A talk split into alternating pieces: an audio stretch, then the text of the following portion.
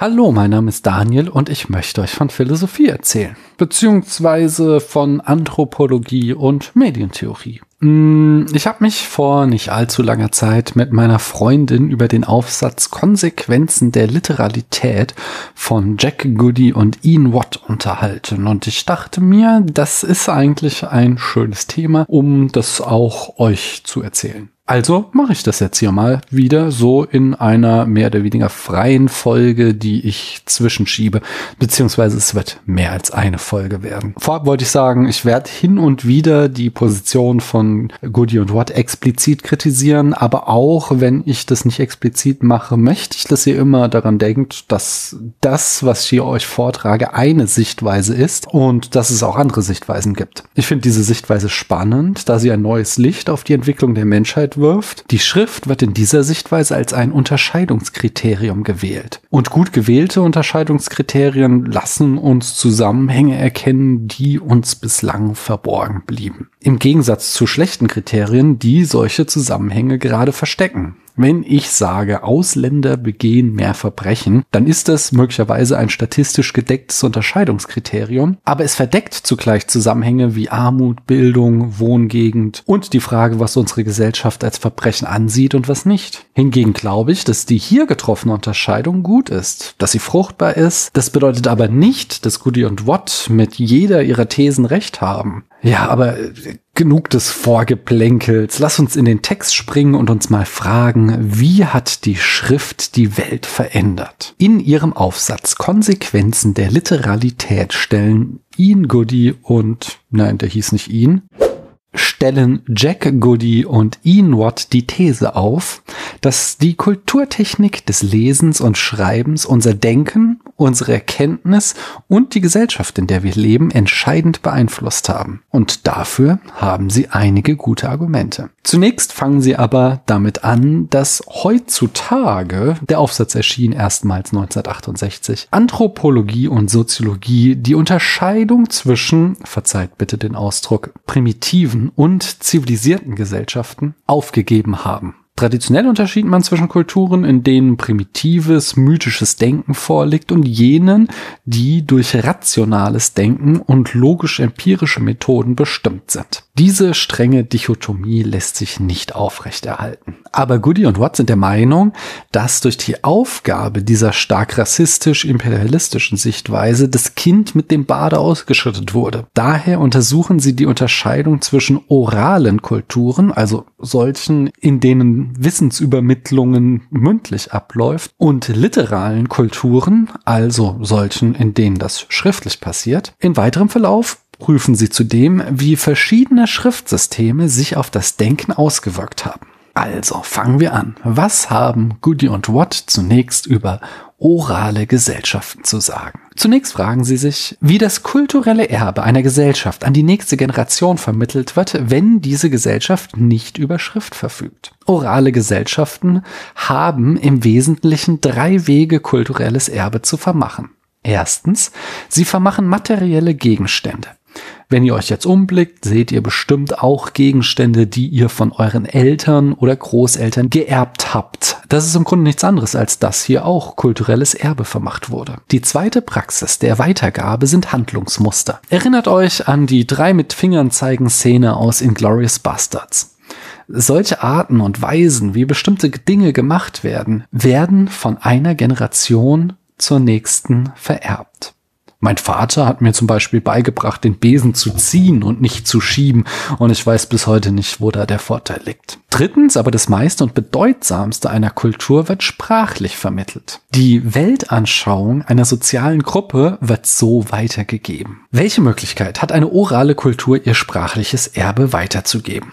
Es bleibt nur das Gespräch von Angesicht zu Angesicht. Traditionen sind eine lange Kette miteinander verflochtener Unterhaltungen, so Goody und Watt. Diese Elemente der Kultur werden dann ausschließlich im Gedächtnis der Menschen aufbewahrt. Vor meinem Fenster laufen irgendwelche Corona-Kritiker rum. Ich hoffe, ihr hört die nicht. Falls doch, hm, naja, das sind halt unsere Zeiten, nicht wahr? Werden wir übrigens in einem späteren Teil dieser Reihe zu kommen, wie es zu solchen äh, Aufruhr kommt in unserer Gesellschaft. Ihr dürft euch schon mal darauf freuen.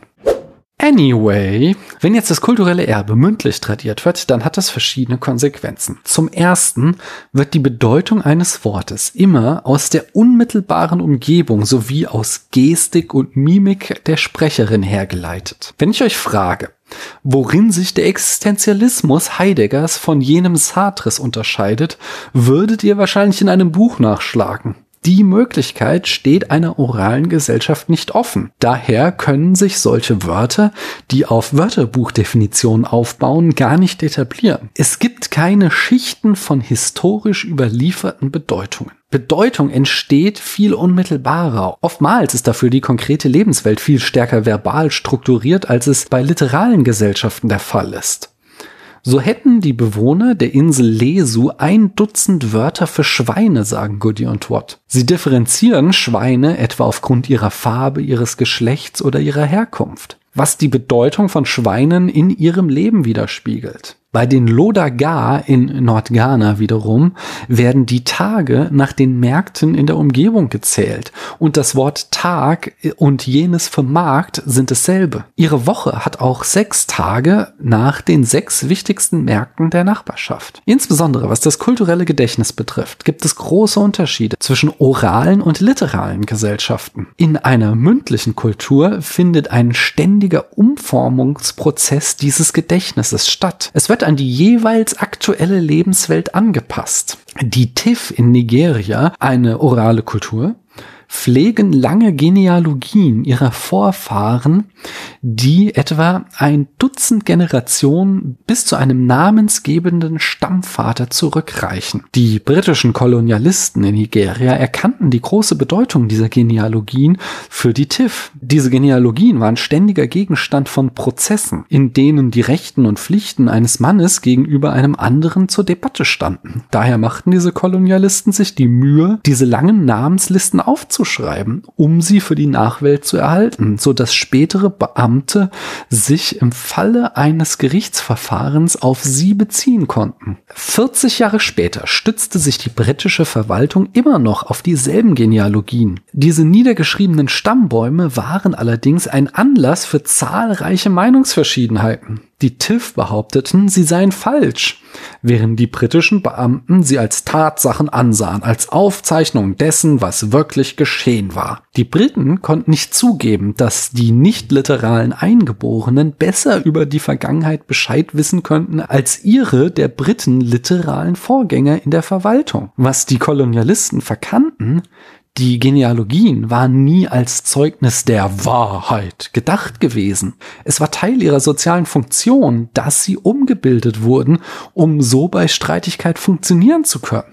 Die Fixierung auf die Wahrheitsfunktion der Sprache ist etwas, das erst die Schrift hervorbringt. Also das soll jetzt nicht heißen, dass orale Gesellschaften nicht in der Lage sind, zwischen wahr und falsch zu unterscheiden, sondern dass Sprache eben verschiedene Funktionen hat, verschiedene Bedeutungsebenen, verschiedene Rollen im Sprachspiel, würde Wittgenstein sagen.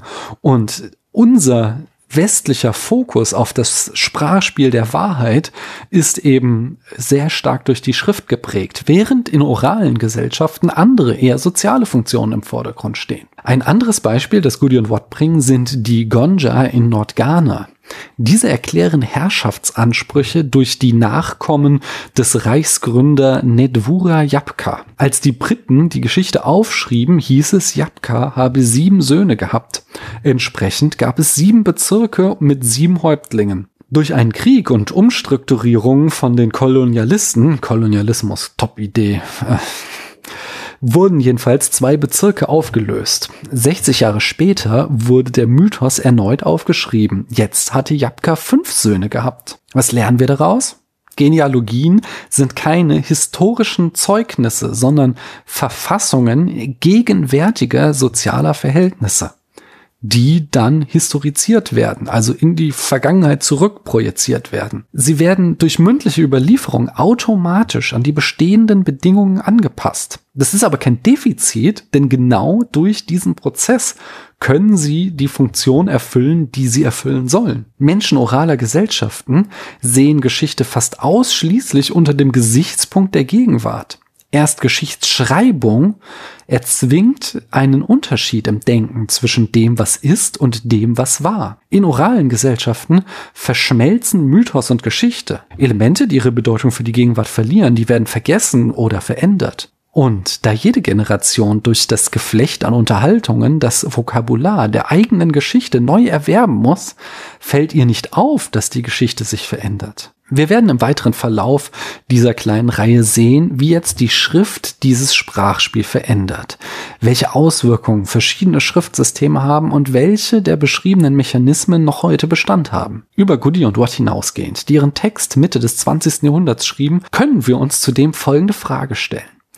Durch das Internet und Social Media leben wir heute in einer Mischkultur aus oraler und literaler Kultur. Insbesondere der schnelllebige Ablauf von Social Media Timelines ist medial der oralen Sprache sehr ähnlich. In der Medienwissenschaft sagt man, orale Sprache ist flüchtig. Genauso ist es mit Social Media. Gibt es womöglich ähnliche Prozesse in unserem Leben? Bilden wir auch irgendwo oder irgendwie Vergangenheit um um sie an uns und unsere aktuellen Lebenswelt anzupassen? Wenn ihr darauf eine Antwort wisst, dann schreibt mir doch mal einen Kommentar.